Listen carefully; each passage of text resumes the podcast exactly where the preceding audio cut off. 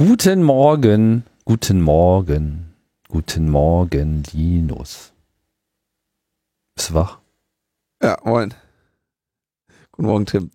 Es ist ja auch immer noch morgen, also lügen nie. Es ist immer morgens. Es ist quasi, es ist im Frühtau zu Berge, wir podcasten Fallera. Wenn die Lüfter der Rechner nicht so laut wären, würde man auch noch die Vöglein draußen zwitschern hören, wie sie der, der Dämmerung äh, ihre Hälse entgegenrecken. ja. Und ihr munteres Lied durch den Wald pfeifen. Und ein, ein, ein Tropfen Raureif, der vom Blatt herunterrinnt, oh. trinken. Mit der Assoziation sprudelnder Becher und unberührter Natur äh, begegnen wir euch hier mit den tollen Themen von Logbuch Netzpolitik, die jetzt äh, 2.5 Uhr alt ist. 32. Ausgabe. Ist schon was. Ist eigentlich so ein binär Geburtstag. Binärgeburtstag, ja. Die werden ja dann immer seltener. Das macht sie so besonders. Man muss sie feiern, wie sie fallen. genau. Unser Binärgeburtstag, der nächste wird dann erst nächstes Jahr sein und dann wird es immer schwieriger, da noch mitzuhalten. Es sei denn, wir erhöhen die Taktfrequenz, das können wir natürlich auch machen. Das soll man sehr erhöhen. Na gut, äh, was liegt denn auf dem äh, Tisch? Ein unser Lieblingsthema. Ja, also äh, vielleicht wir müssen wir erst mal sagen, es gibt jetzt, es gibt sehr, es gibt heute eher so, so, so weniger drastische Themen. Ja, es gibt keinen Aufreger diese Woche und wir müssen ja auch ankündigen, es wird äh, im Anschluss an diese Sendung erstmal eine kleines Päuschen bei Logbuch Netzpolitik geben. Ein kleines, kleines, Kleines. Sommerpäuschen. Zwei, drei Wochen Sommerpäuschen, weil nichts mehr passiert. Genau, das, das haben wir, wir haben in unsere Glaskugel geschaut und festgestellt, da Da passiert kommt eh nichts. Da kommt nichts mehr. Dann lassen wir jetzt so. Genau. Und da muss man ja dann auch nicht unnötig sich aufregen. Wenn es nichts aufzuregen gibt, ist immer schlecht, sich nicht aufzuregen. Genau. Das, ist ja schon das fast. Zeit für einen, für einen äh, Rückblick, ne? Ja, wir, äh, ich plane ja so, dass wir vielleicht mal dann im Rahmen dieser Sommerpause oder in, im Anschluss an diese kleine zwei, drei Wochen Sommerpause mal so ein, ein äh, größere, eine Rückblick-Gala machen. Eine Ja. Gala. Ja. So wir, wir lehnen uns zurück und äh, blicken wieder auf das große Ganze.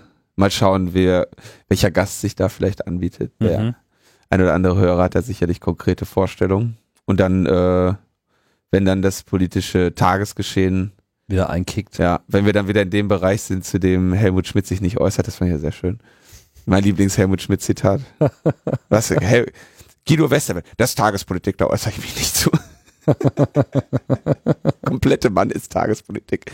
Ja, ähm, wenn wir, äh, wenn wir dann wieder äh, uns der Tagespolitik zuwenden. Aber so zwischenzeitlich so ein bisschen ein, den Helmut Schmidt der Metaebene, den brauchen wir eigentlich noch. Wenn er nicht so viel raucht. Ja, mal gucken. Vielleicht fällt uns da jemand ein. Die Hörer dürfen natürlich sehr gerne jemanden vorschlagen. So ein dampfender Schlot. Na gut, aber jetzt zurück zur Tagespolitik.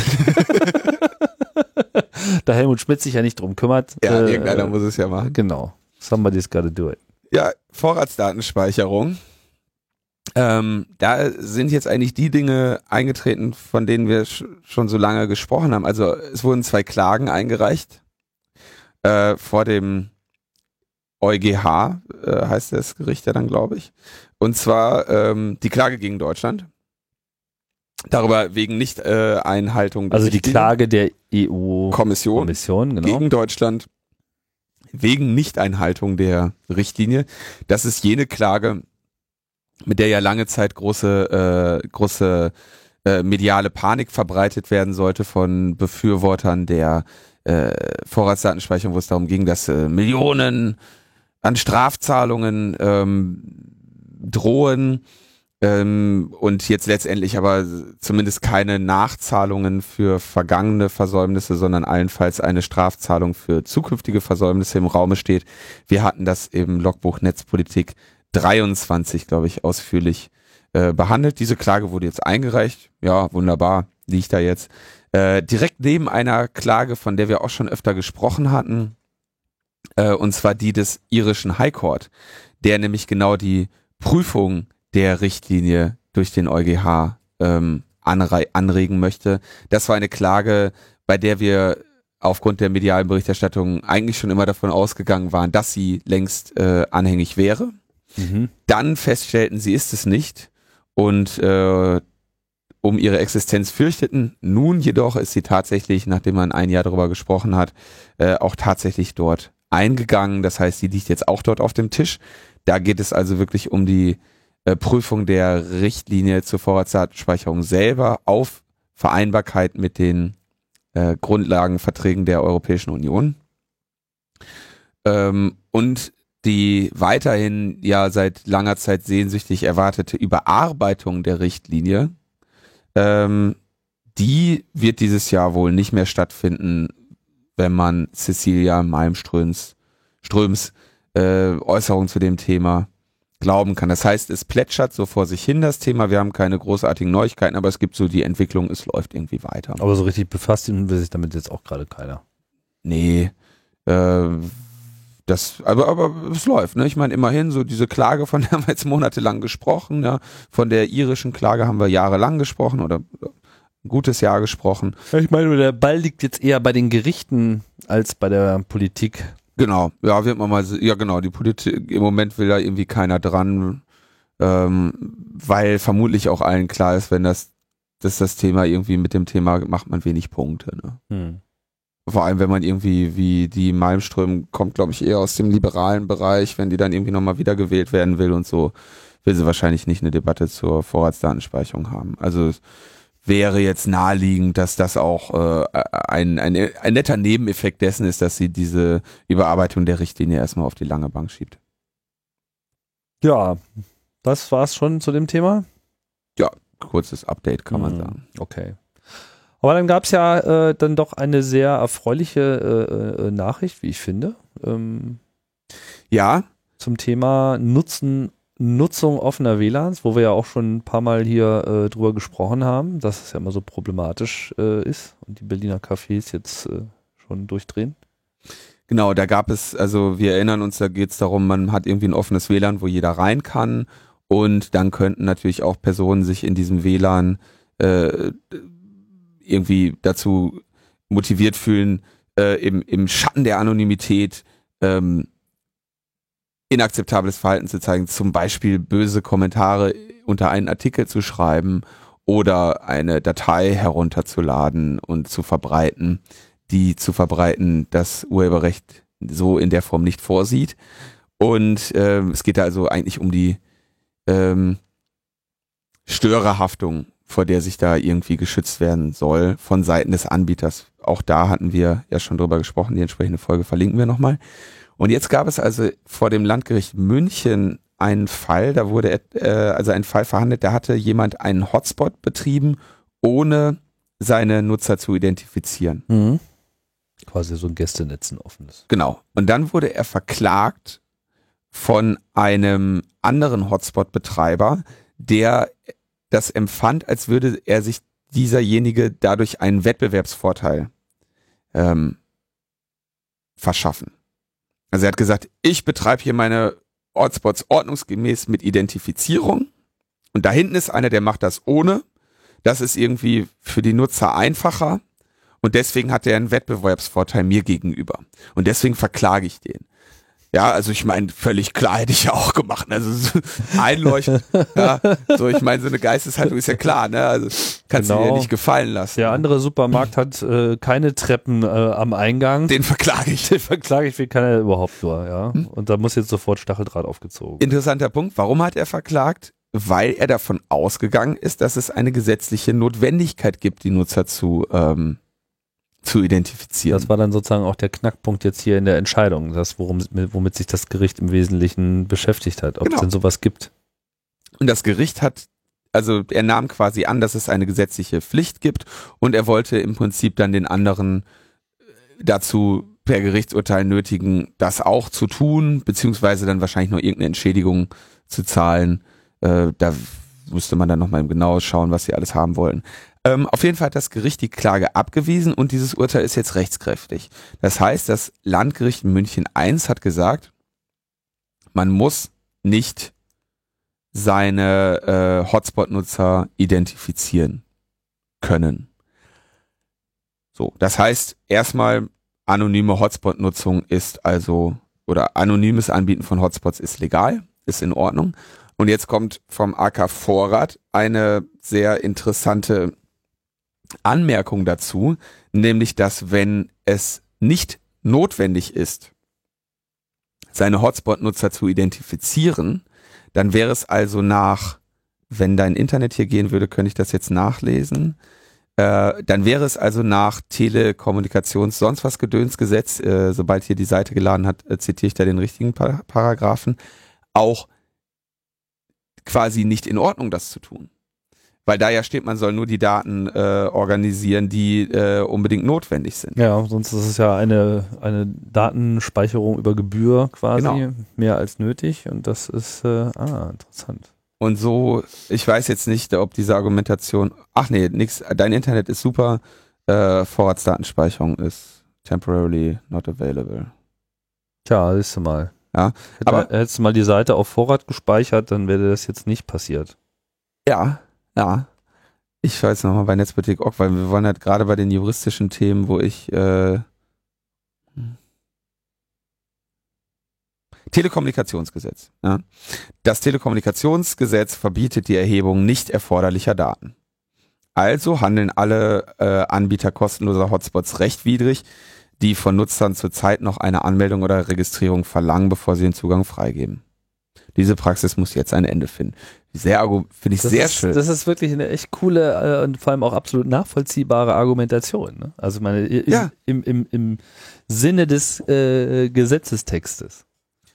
Ja, finde ich auch völlig okay. Also ich mich ärgern ohnehin diese Hotspots, bei denen man sich registrieren muss. Ah, ich sag nur Hotels. Hotel. Hör mir auf! Hör mir auf! Hotel-Hotspot. Also wenn ich schon sehe, Hotel mit Internet, ne, dann denkst du, ich gehe ja lieber in ein Hotel ohne Internet, da weiß man, was man hat. ja, Allerdings. Ja. Ist auch erstaunlich, wie wenig Hotelbetreiber darüber nachdenken, wie so die User Experience ist. Ne? Ich meine, ein Hotel ist etwas, das ist eine Dienstleistung, die mir sozusagen das Verweilen, das temporäre Verweilen an einem anderen Ort so leicht wie möglich machen soll. Kommt da rein, man hat da ein Klo im selben Raum, lalala, Wasser fließt, Strom fließt, Fernseher ist da, etc. So, und jetzt Internet. da musst du runtergehen, dann kriegst du bei, bei vielen kleinen unabhängigen Hotels kriegst du dann diese, Oh, diese Zettel. Codes da ausgedruckt aus jetzt und Genau. Ja. Und diese Codes sind dann auch noch so bekloppt, dass du, ich meine, so ein, Co ein Code, okay, meinetwegen, ne? Aber irgendein so ein dusseliger. Programmierer, ja, der so überhaupt nicht darüber nachdenkt, wie so die User Experience ist, ist dann erstmal der Meinung, man müsste sowohl ein Login als auch ein Passwort machen, wobei das Login und das Passwort genauso kryptische Zeichenketten sind, was man sich überhaupt noch fragt, warum man das überhaupt noch Das in haben wir zwei ja schon Teile immer so gemacht. Ja, so, ja, so geht doch ein Login irgendwie. Login und Passwort. So, ich meine, dass da man da gar keinen Account hat und die Eingabe eines Namens, weil man ja auch nie ein Passwort dazu ändern kann, totaler Bullshit ist und vollkommen ausreichen würde, überhaupt nur eine ID einzugeben. Das ist schon mal so äh, das Erste, was krankhaft ist. Dann ist es, dann ist es auf, äh, häufig auf zwölf Stunden der Zugang begrenzt, sodass du, wenn du, weiß ich nicht, abends gegen, sagen wir mal, 19 Uhr oder 20 Uhr im Hotel anfängst, irgendwie Internet zu nutzen und dann morgens aufwachst, erstmal schon, schon mal wieder schön kein Internet hast. Ja, oder zumindest irgendwie nochmal deinen Browser starten musst, um dann irgendwie wieder Ah, diese bekloppte Seite auszufüllen, überhaupt diese ganzen Redirects, die einem alle Browser-Tabs äh, äh, kaputt Dann machen. geht alles und an und sagt, dann geht der Mail-Client an und sagt, hier, das SSL-Zertifikat, was mir präsentiert wird, passt nicht. Das ist einfach wirklich, also sollte uns irgendwelche Hotelbesitzer Und dann musst du immer, da musst du immer, ein, sagen, da musst du immer ein. Fenster aufhaben. Da musst du immer ein Fenster Ah, aufhaben. Ah, Swisscom ist das Schlimmste. Bitte, bitte lassen Sie dieses Fenster auf, damit wir wissen, dass äh, warum auch immer. Also, lassen Sie bloß dieses Fenster auf. Damit wir wissen, dass, dass, dass sie immer noch Interesse am Internet haben. Und dann, dann machst du dein VPN an, weil du ja irgendwie in, die- in diesem Untrusted Environment Hotel Netzwerk, ich meine, mit sowas willst du ja, Ja, nichts zu tun haben. So, und dann klappt das aber natürlich, dann lässt du diese Seite auf, dann merkt diese Seite aber auf einmal, ich werde irgendwie vom VPN gepinkt und das kann ja gar, der ist ja gar nicht bei mir, hier läuft irgendwas falsch. Drehen wir dem mal sicherheitshalber das Internet ab. Also du kriegst, es ist Hotel WLAN, Hotspot WLAN. man müsste eigentlich mal so eine Blacklist machen. Also so eine, so eine, so eine, so eine, so eine Map, wo die Hotels drauf sind, wo einfach ihre Internetqualität äh, bewertet wird. So, Hotspot, mm, ja, also alles, was schon mal so einen Hotspot hat, kann nicht, kann einfach nicht besser als gelb werden, ja. Und wenn es halt so ein richtig dramatisch schlechter Hotspot ist, mit all diesen ganzen äh, Parametern, beklopptes Dann geht's über, über Rot in Schwarz. In Schwarz, Schwarz. genau, Rot ist schon schlimm und Schwarz ist sozusagen der Tod. Und Rot, Grün ist Rot alles, wo ist das im Preis enthalten ist, wo du keine Bandbreitenbegrenzung hast, wo du keine Portsperren hast, wo du kein Login hast, wo du äh, mit all deinen Geräten arbeiten kannst, die du hast, ja. Und Stimmt, das ist ja dann auch noch, dann kommst du da an und sagst so, ja, ich hätte gerne viermal Internet. Wofür brauchen Sie denn so viel Internet? Ja, ich habe hier ein äh, iPhone, ein iPad, äh, ein MacBook, äh, ich, einen brauche ich so nebenbei, wenn mal, wenn mal jemand zu Besuch kommt, weil wenn jemand zu Besuch kommt, willst du ja auch Internet haben. Ja.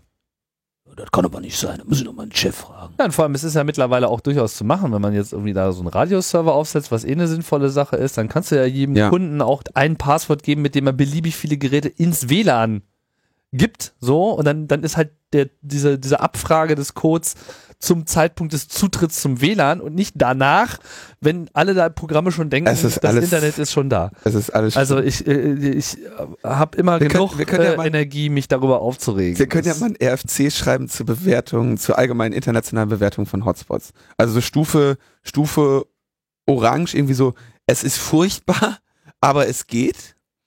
Und dann kommt da drunter noch Rot und Schwarz.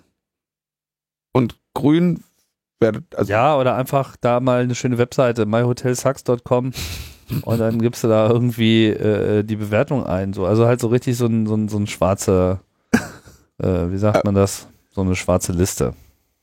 Ansonsten kann ich noch äh, empfehlen. Das Schwarzbuch des Internetzugangs. DNS-Tunneling. kann man da noch irgendwie googeln, wenn man Internet hat. Das äh, hilft dann manchmal. Hm. Äh, ja, also Hotspots ganz schlimm. Und jetzt haben wir also ein schönes, die Münchner, hätte auch keiner gedacht, dass die Münchner nochmal irgendwie durch seine progressive Position irgendwie hervortreten würden ähm, und lassen uns jetzt hoffen, dass man irgendwann vielleicht die Hotspot-Problematik los wird. Ja. Ja, ich weiß nicht, bei den Gerichten ist irgendwie auch alles andersrum. Da sind ja eher die Hamburger, also die konservativen. Ich, ich glaube, da, das Interessante war, ähm, man hat wahrscheinlich einfach nur in diesem Falle Glück gehabt, dass das vor so einem ähm, Wirtschaftsgericht dann offensichtlich war, ne, wenn es da um Wettbewerbsvorteile geht und so. Und da haben die wahrscheinlich einfach geguckt, so, äh, muss man das machen? Nee, braucht man nicht, alles klar, zack, bumm, hier, abgewiesen, mhm. rechtskräftig. und dann nachher irgendwie, didn't you get the memo?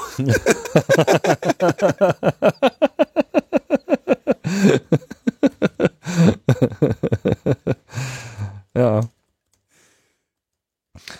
Dann gab's noch ein, ähm, schönen Fall hier mit, wenn wir mit von schlechtem Internet reden, ähm, Netzneutralitätsverletzungen. Ja. Ähm, da hat also dann Fefe mal irgendwie ein paar Benchmarks seiner Internet-Connection gemacht und hat also festgestellt, dass bestimmte Verbindungen geshaped waren und dass aber immer, wenn irgendwie er auf Speedtest gegangen ist, DSL-Speedtest, das äh, sehr schnell immer alles war. Und hat dann die Theorie entwickelt, dass ähm, sein Kabelanbieter ähm, quasi eine einen Mechanismus hat, der dann feststellt, ähm, wenn jemand einen Speedtest macht und diesen also ganz besonders priorisiert, damit der Nutzer auch wirklich das Gefühl hat, dass seine Leitung völlig in Ordnung ist und an anderen Stellen dann eben den Traffic irgendwie versucht zu manipulieren. Ähm, wie genau diese Diagnose jetzt ist oder wie, wie, wie fest diese Diagnose ist, darüber gab es dann äh, äh, Diskussionen. Kabel hat das dann relativ schwammig dementiert.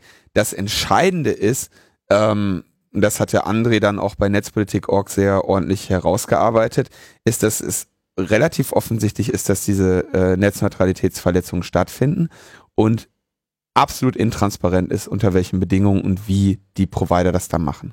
Genau das war ja immer der zentrale Albtraum in der Netzneutralitätsdebatte. Was ist also denn jetzt eigentlich der, das Neue? Weil wir hatten das ja schon mal äh, bei Logbuch äh, ja. Despotik 28 haben wir doch ja auch schon über diese File-Sharings. Ja, das, das Neue war, dass Fefe also äh, Shaping meinte festzustellen bei Diensten, die kein File-Sharing betreffen. Zweitens, dass er niemals äh, diesen dieses Traffic Limit erreicht hatte, zu ja. dem sie behaupten würden, sie würden bremsen. Ja. ja?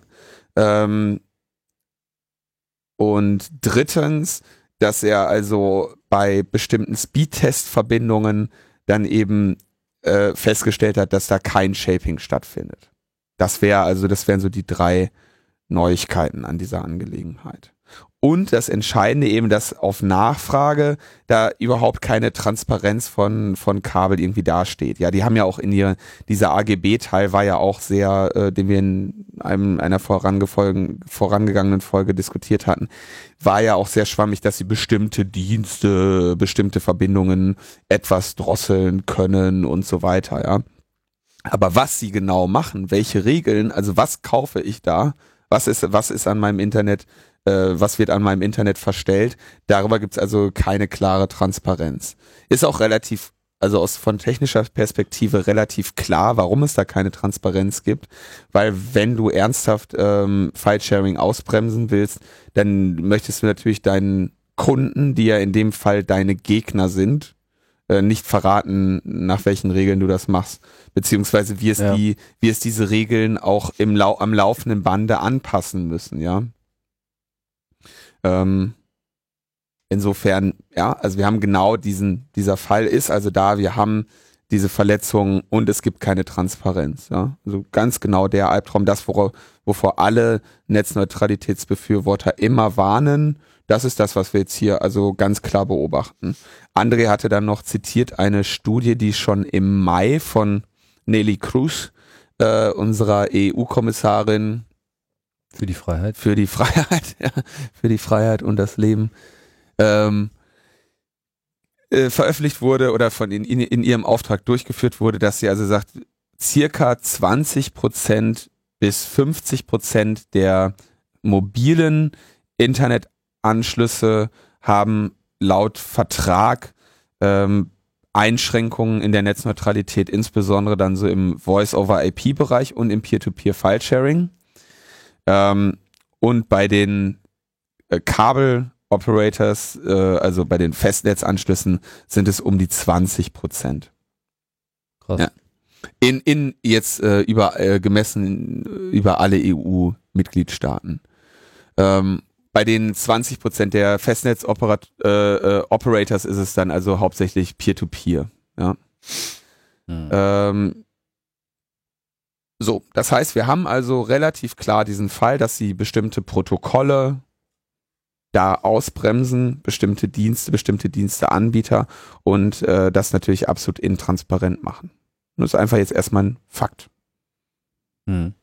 Ist auch kein neuer Fakt, ist aber äh, interessant, da jedes Mal wieder darauf hinzuweisen, weil es ja immer noch in Deutschland die vorherrschende Meinung ist, dass das regelt dann der Markt. Ja, ja. Hm. Ja, ja, vielleicht regelt es der Markt ja auch, weil ich denke, man sollte mal allen, die so ein bisschen technische Einblick haben in so Speedtest und Porttest etc., ruhig mal ermutigen, äh, den eigenen Provider gegebenenfalls, wenn man die Möglichkeit hat, auch die Provider von Freunden etc. mal genau auf solche Profile hin äh, zu überprüfen und vielleicht etabliert sich ja mal so eine Monitoring-Site, weißt du? Du, die, es gibt die Monitoring-Site. Gibt ne? es? es äh, ja, und zwar ist das ähm, Respect My Net.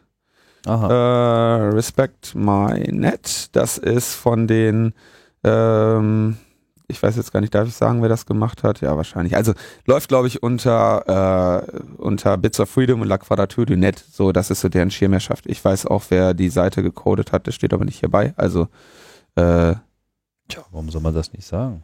Weiß ich nicht, das ist jemand, der da schon öfter mir gesagt hat, dass er, wenn es da nicht steht, das auch Na nicht. Na gut, also was auf der Webseite steht, ist halt Bits of Freedom und La Quadrature. Genau, La Quadrature. Dünet. Ja, okay, was machen die? Ähm, da kannst du da werden wirklich die Reports einen Fall ähm, melden und sagen, hier, was weiß ich, nehmen wir mal als Beispiel, ich bin bei dem Anbieter Telenor in Ungarn und ähm, ich habe den Vertrag Internetpraktikum und der, der Dienst Filesharing ist dort verlangsamt im Mobilfunknetz. Mhm. Hm? Dann meldet man das und dann können andere klicken und sagen, ja, bei mir auch. Ja, Holland, Vodafone, also bei, bei ähm, bei ähm, Mobilanbietern ist das dann nicht so überraschend, dass man da Netzneutralitätsverletzungen feststellt. Ähm, die machen es ja wirklich äh, sehr, sehr klar und selbst schon eigentlich von Beginn an. Ähm, bei Festnetzanbietern ist das natürlich dann nochmal um einiges spannender. Mhm. Das sind so einzelne Vorfälle und so. Interessanter wäre ja, wenn es, äh, sagen wir mal, eine, eine Testsoftware gäbe. Ja, gibt's auch. Die wird, also das, da sind, äh, ist wohl offiziell gerade Newbot eigentlich diejenige, die man da haben möchte. Ja, Neubot, ja, Newbot. also NEU-Bot. Ja. Mhm. Ähm, und ansonsten haben sie hier ein ähm, Glasnost, empfehlen sie noch. Ähm, In Browser Java ist das. das wäre jetzt also auf, auf, äh, auf Rechnern. Und dann gibt's noch ein paar äh, hier Android und sowas, äh, Nettalizer und so. Also gibt's relativ viel, ja. Ich glaube aber, dass Newbot der einzige ist, der dann wirklich auch mal äh, Test äh, Peer-to-Peer-Verbindungen zwischen seinen einzelnen Instanzen herstellt. Also ich meine, das, das Sinnvolle zum, zum Prüfen von Netzneutralitätsverletzungen wäre ja eben einfach zwischen zwei Usern mal unterschiedliche Protokolle zu sprechen. Da fängst du halt mal an und sprichst mal ein bisschen HTTP und guckst mal, wie sich das verhält. Ja. Sprichst mal FTP und dann fängst du mal an und guckst, wie sich die Bandbreite ändert, wenn du auf einmal, äh, sag ich mal, klassischen BitTorrent-Traffic zwischen beiden machst. Und das scheint also dieser Newbot ähm, in neueren Versionen jetzt auch tatsächlich mal zu machen. Und der wird also da empfohlen. Ja? Da gibt's also dann eine Tutorial, nimm mal den U-Bot, benutz den und ähm, wenn, der, wenn der dir dann etwas ausschmeißt, dann melde das bei respectmynet.eu. Interessant. Interessant. Ähm, ja, da verlinken wir dann mal drauf, ne? Das Auf da die verlinken wir beiden mal drauf. Sachen. Neubot. Alles neu macht der Bot.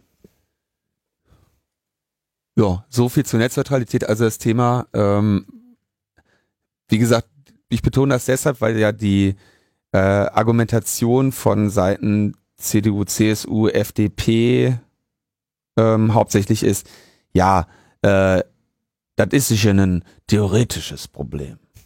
Ja, und äh, das ist aber jetzt schon inzwischen ein sehr praktisches. Mhm. Ja. Gibt's da noch was zu sagen? Eigentlich nicht. Machen wir nächstes Thema. Machen wir nächstes Thema. Ja. Und zwar, das, war- das war eine sehr, sehr schöne Geschichte. Die Posse der Woche. Die Posse der Woche. Ähm, vielleicht etwas länger ausholen. In, in London findet ja jetzt die Olympiade statt. Und ähm, das Olympische, also die Marke Olympiade ist also, wird mit, mit allen Waffen und allem Elan dieser Welt von dem, äh, von den Rechteinhabern dieser Marke geschützt.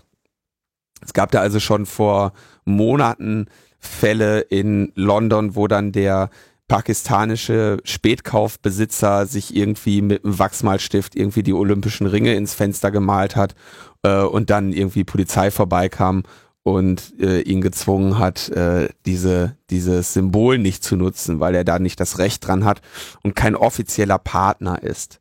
Ja, also es wird äh, bei Olympiade ist das also so, ähm, jeder, der mit diesem Logo werben möchte, muss dann eben offizieller Partner sein und da sehr viel, sehr viel Geld für bezahlen. Mhm.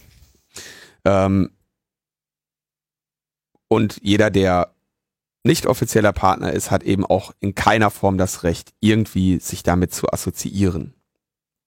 Und jetzt ähm, viel, ähm, na, fangen wir, genau, erzähle ich mal noch den, den, den, den schöneren Teil der Geschichte zuerst. Es gibt da nämlich diese Protestgruppe, die Space Hijackers in London.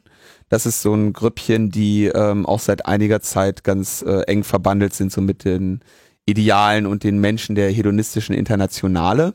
Und die haben dann die, weil man ja offiziell sein muss, ja, in allem, also es gibt das offizielle Getränk, es gibt das offizielle Fahrrad, es gibt das offizielle Auto, die offizielle Uhr, ja, und die haben gegründet die offiziellen äh, Protestierer, also die Official Protesters of the London Olympic Games, ja. Und bei dieser Webseite, sehr schön. Also Super. da gibt's dann gibt's dann ein T-Shirt, ne? Und bei dieser Webseite kannst du dich registrieren, ja, mit dem und da steht also sehr klar, ne? Enter your details here to apply for tickets to the official London 2012 Olympic protests.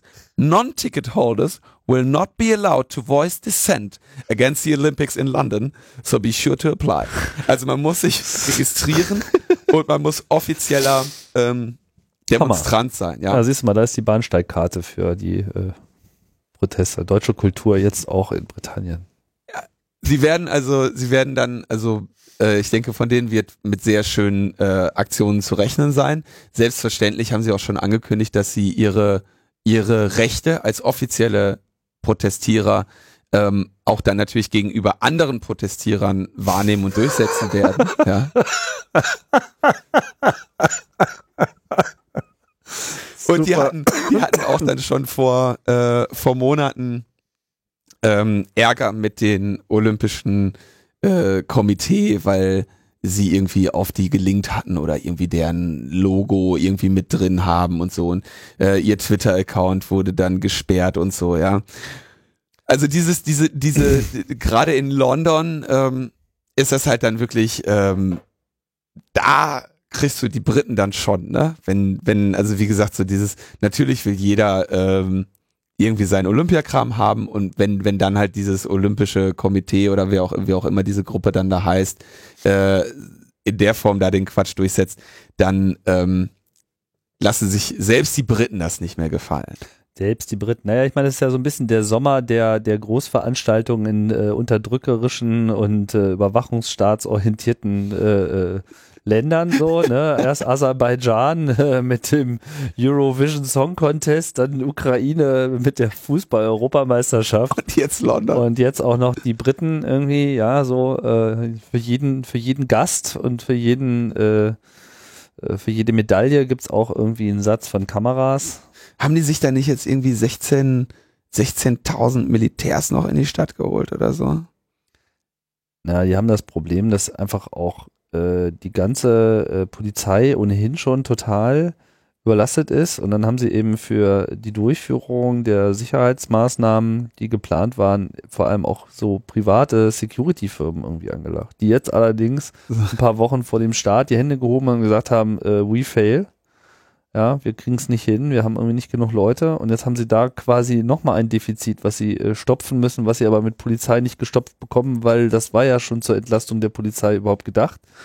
Und jetzt äh, rekrutieren sie halt ihre Armee quasi. Ja, also auch ein schönes Gefühl, da irgendwie bei so einem entspannten Fest der Freundschaft und der internationalen Verbrüderung und Offenheit und Weltoffenheit und Pipapo rumzusitzen und du weißt, dass irgendwie Leute äh, aus dem Militär äh, äh dich vielleicht schon im Fadenkreuz haben äh, für den Fall, dass du irgendwie das offizielle Protest-T-Shirt äh, ausschaltest und dann wirst du halt auch erstmal präventiv erschossen. Ja, also es ist alles total absurd. Ich meine, I couldn't care less about Olympics, muss ich sagen. Also es mhm. ist auch im Gegensatz zu solchen, zur Fußball-Europameisterschaft, lässt mich halt diese Veranstaltung auch inhaltlich vollständig kalt. Also ich kann einfach mit Olympia nichts anfangen. Ich weiß nicht, wie es dir geht. Ich weiß, es gibt dann Leute, die finden das irgendwie toll ganze Zeit irgendwelchen Weitspringern äh, zuzuschauen, aber es hat für mich einfach null Reiz. Ja, vor allem immer so dieses. Die mochte ich schon im Sportunterricht nicht. die, diese, diese Streber. Sportstreber, weißt du, hier. Nix in der Birne, aber schnell laufen können. Na toll.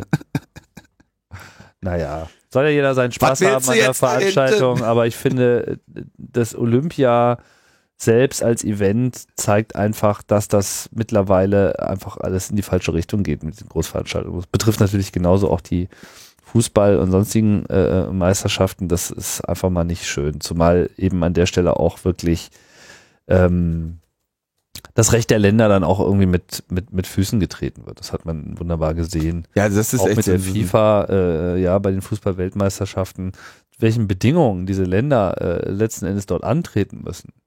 Ja, das Vor allem genau. auch im Konflikt mit ihrer eigenen Gesetzeslage. Ja, dass quasi diesen Unternehmungen wie Olympia und äh, der FIFA Rechte eingeräumt werden müssen, die das Recht eigentlich gar nicht vorsieht.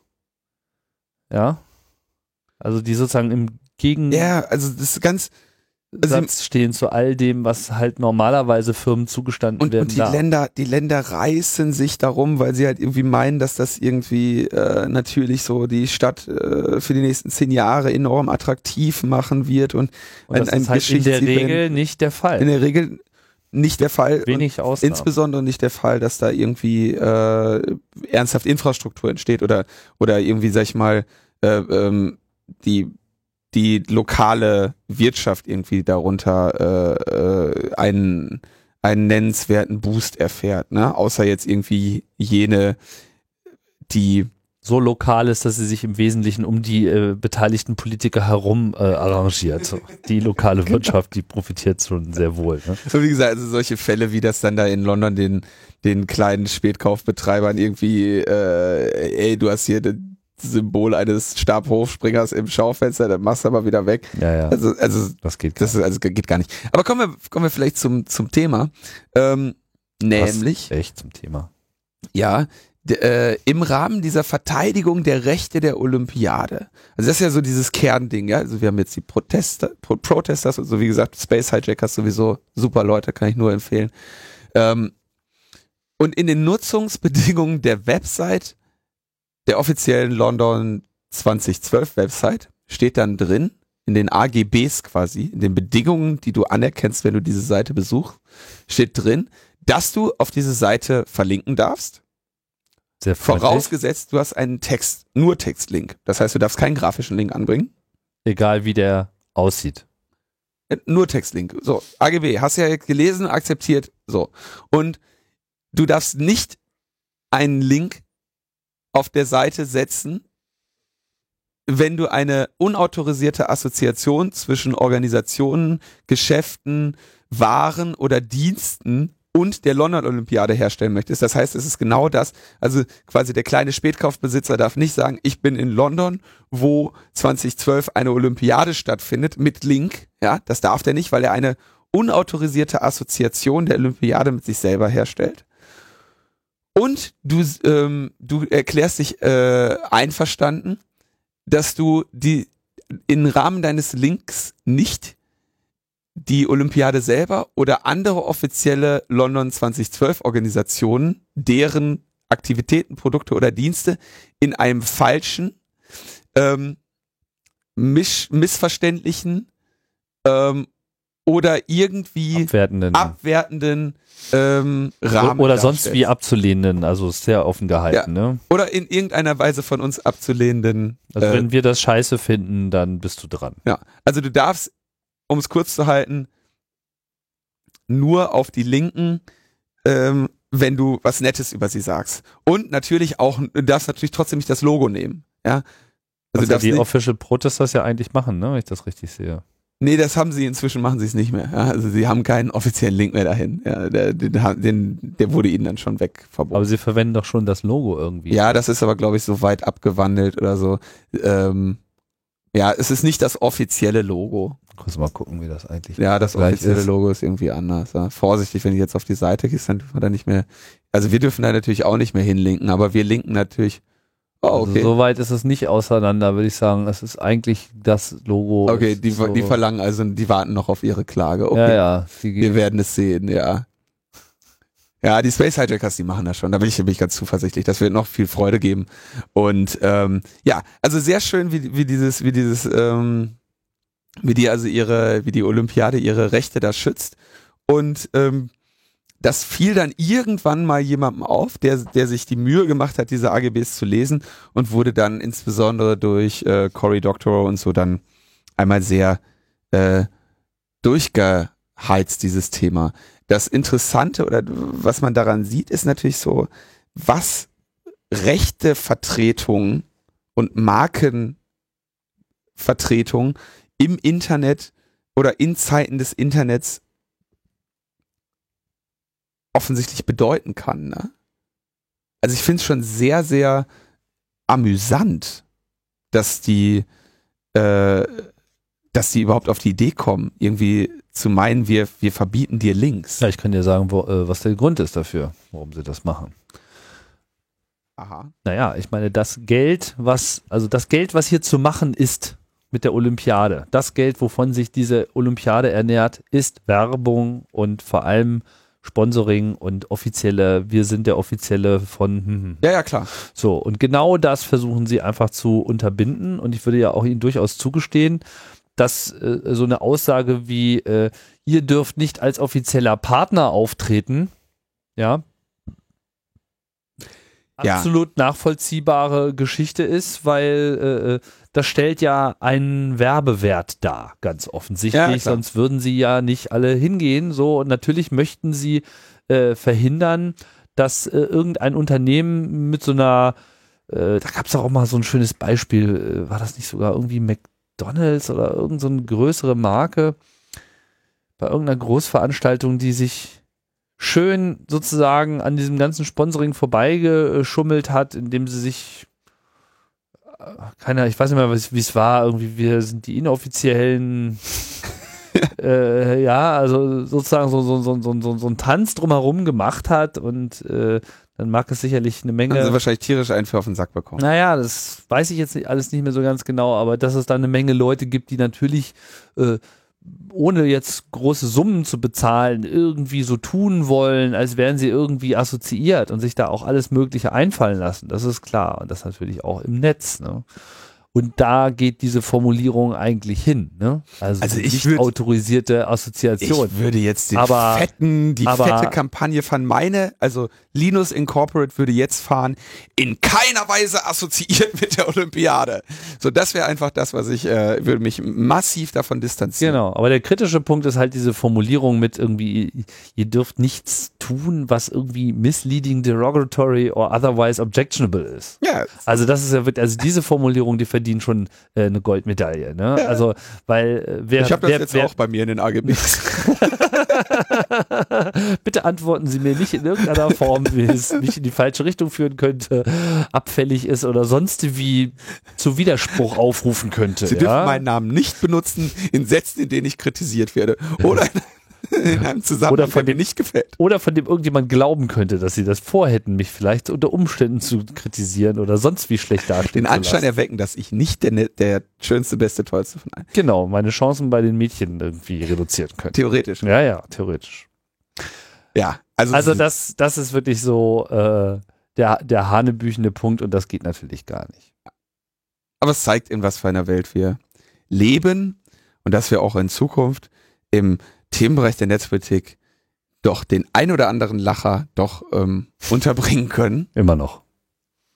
Ja. Genau. Ja, So. diese Sendung war natürlich, äh, hat euch natürlich in die falsche Richtung äh, geführt. Ja. War auch ein bisschen abfällig und könnte Deswegen auch unter wir auch nicht Umständen. auf die Olympiade. genau, das machen wir nicht. Nee. Was machen wir denn? Zwei Wochen Pause. Ja, genau. Zwei Wochen Pause. Und ähm, Dann kommen wir wieder frisch gestärkt und äh, ihr könnt ja die Zeit nutzen hier für elaboriertes äh, Feedback und äh, Wünsche und Vorschläge und so. ja, Könnt sicherlich irgendwie das eine oder andere vorstellen, wie wir unser Format noch weiter beleben äh, in der zweiten Jahreshälfte.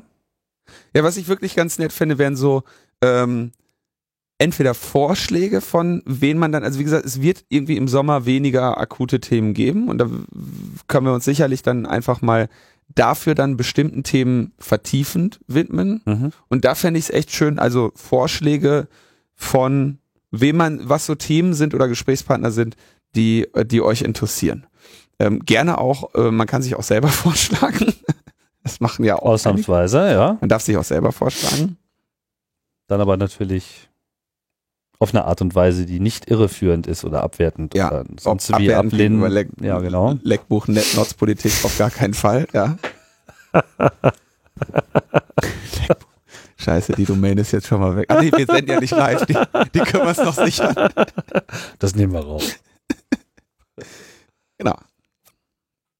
Ja, und das macht ihr einfach. Und ansonsten habt ihr einfach äh, Spaß, äh, haltet den Bauch in die Sonne und äh, Und schaut euch gut. ein bisschen Space Hijackers Kram an in der Zeit. Die Jungs sind echt fit. Mädels auch. genau. Nette Mädels. Ja. und hört mal die anderen Podcasts, die ihr noch nicht gehört habt, nach, damit ihr auf dem Stand seid. ja, das war's. Auf Wiederhören. Bis bald.